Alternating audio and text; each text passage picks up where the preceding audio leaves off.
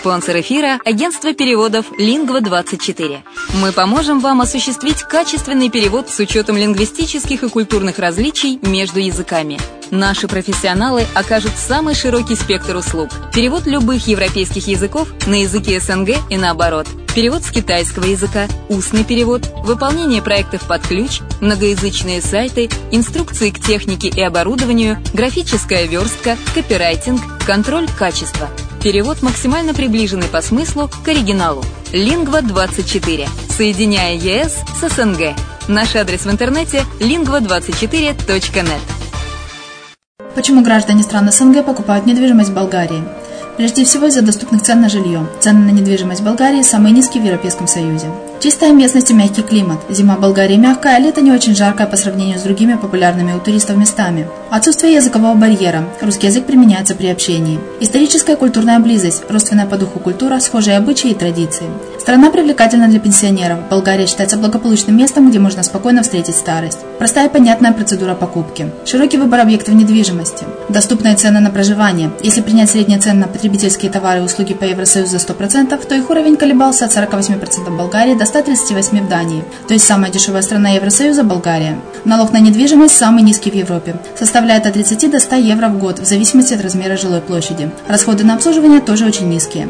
Возможность увеличения инвестиций. Учитывая нестабильную экономическую ситуацию в странах ближнего зарубежья, инвестиции в недвижимость перспективной динамично развивающейся Болгарии являются гарантией сохранения и увеличения капитала. Покупка недвижимости Болгарии обеспечит вам мультивизу. Вы сможете беспрепятственно находиться на территории Болгарии 90 дней каждые полгода. Кроме этого, у вас есть возможность получения права на долгосрочное пребывание или постоянное место жительства в стране, что практически невозможно в других странах Европы. Без сомнения, Болгария заслуживает вашего внимания и предлагает хорошие возможности для инвестирования. Главное не ошибиться в выборе недвижимости, а как это сделать, вам подскажет наша компания. Видеообзор болгарских комплексов смотрите на сайте reddefisline.xyz. Приветствую вас! В эфире программа «Мариуполь онлайн» и с вами я, Майя Вишневская, на радио «Азовская столица». Без доступа к полноценной жизни. О зрелости общества судят по отношению к детям и к инвалидам. Чтобы составить представление о зрелости мариупольского общества, а заодно и изучить ситуацию с доступностью городских объектов для людей с нарушениями опорно-двигательной системы, по инициативе Елены Молодановой, председателя Мариупольской общественной организации «Союз молодых инвалидов Луч света», члена Комитета доступности для маломобильных групп населения, при поддержке газеты «Ильичевец город» был организован рейд, в котором также приняли участие представители общественной организации «С нами добрые сердца», председатель Нина Павлюк и двое волонтеров Эдуард Сулейманов и Анатолий Кононов. К слову, этот злободневный для Мариуполя вопрос поднимается не первый год. Однако серьезных подвижек, которые бы способствовали кардинальному улучшению ситуации в данной сфере, увы, наблюдать не приходится. Первая и основная проблема – это транспорт. Низкопольных троллейбусов и трамваев крайне мало, менее 10 единиц. О маршрутках вообще говорить не приходится. Предвидя подобные сложности, было вызвано грузовое такси, но осуществить посадку без посторонней помощи Елена не смогла. Благо помогли волонтеры. По словам водителя, в их службе нет автомобилей, предназначенных специально для колясочников. Как отмечает Елена Молоданова, проблемы возникают при посадке на железнодорожный транспорт, так как спецприспособлений нет и приходится уповать на помощь грузчиков. Что бросается в глаза, так это отсутствие плавных спусков и подъемов. Колясочникам, осмелившимся покинуть стены дома, приходится героически преодолевать высокие бордюры, рискуя перевернуться вместе со своим транспортным средством. Добро не пожаловать!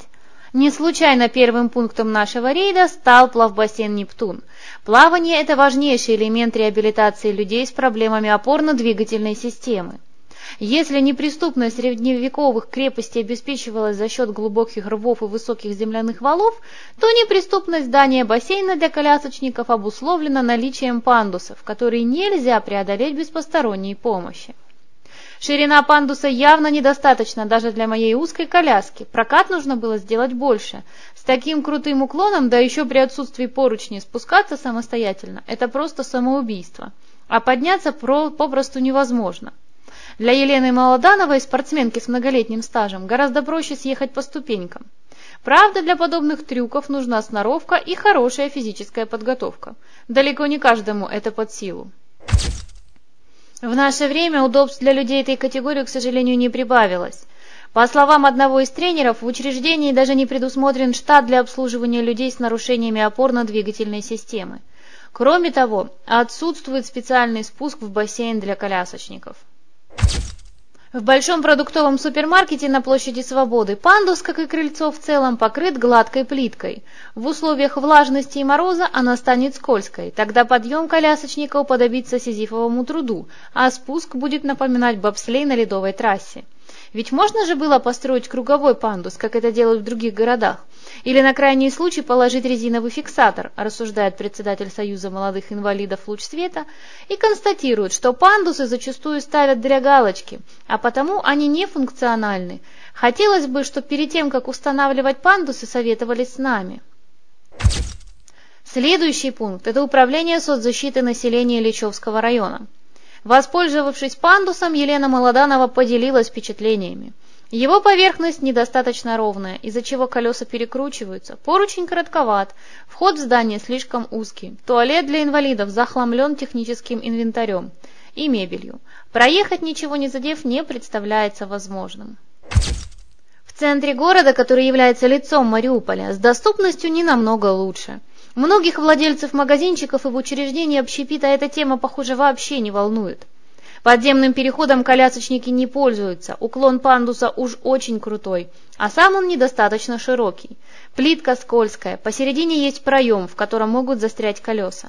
В одиночку преодолеть эту полосу препятствий без членовредительства практически невозможно. В храм Мельпомены, то бишь в драматический театр, без сопровождения тоже не попадешь. Здесь нет ни пандусов, ни подъемников. Была проблема с туалетом, говорят общественники.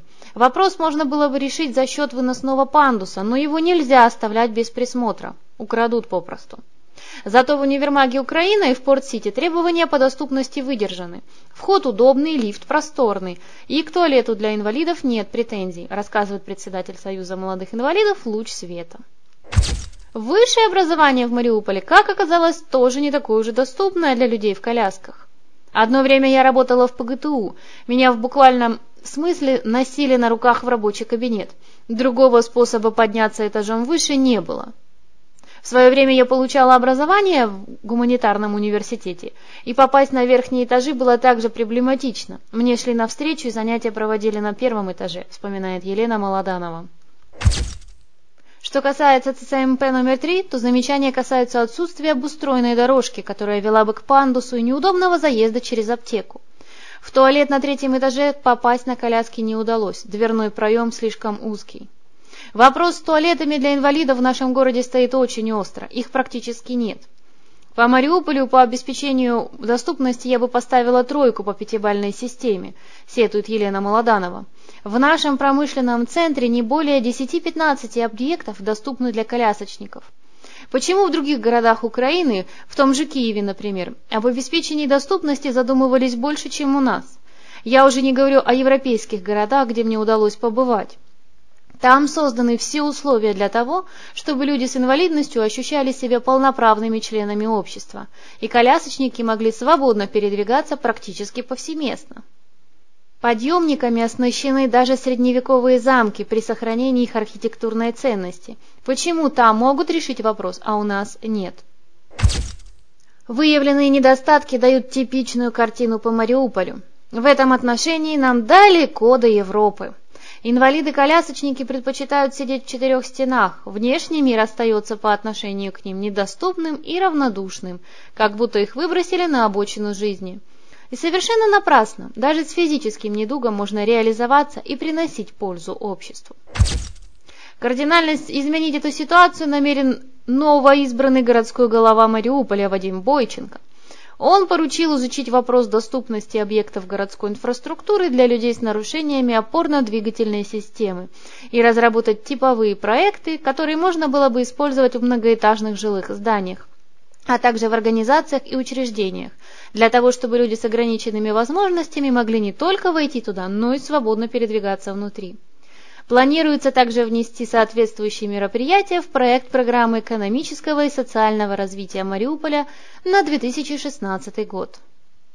Что ж, посмотрим, насколько будут воплощены все проекты в жизнь. С вами была я, Майя Вишневская, на радио «Азовская столица». Услышимся!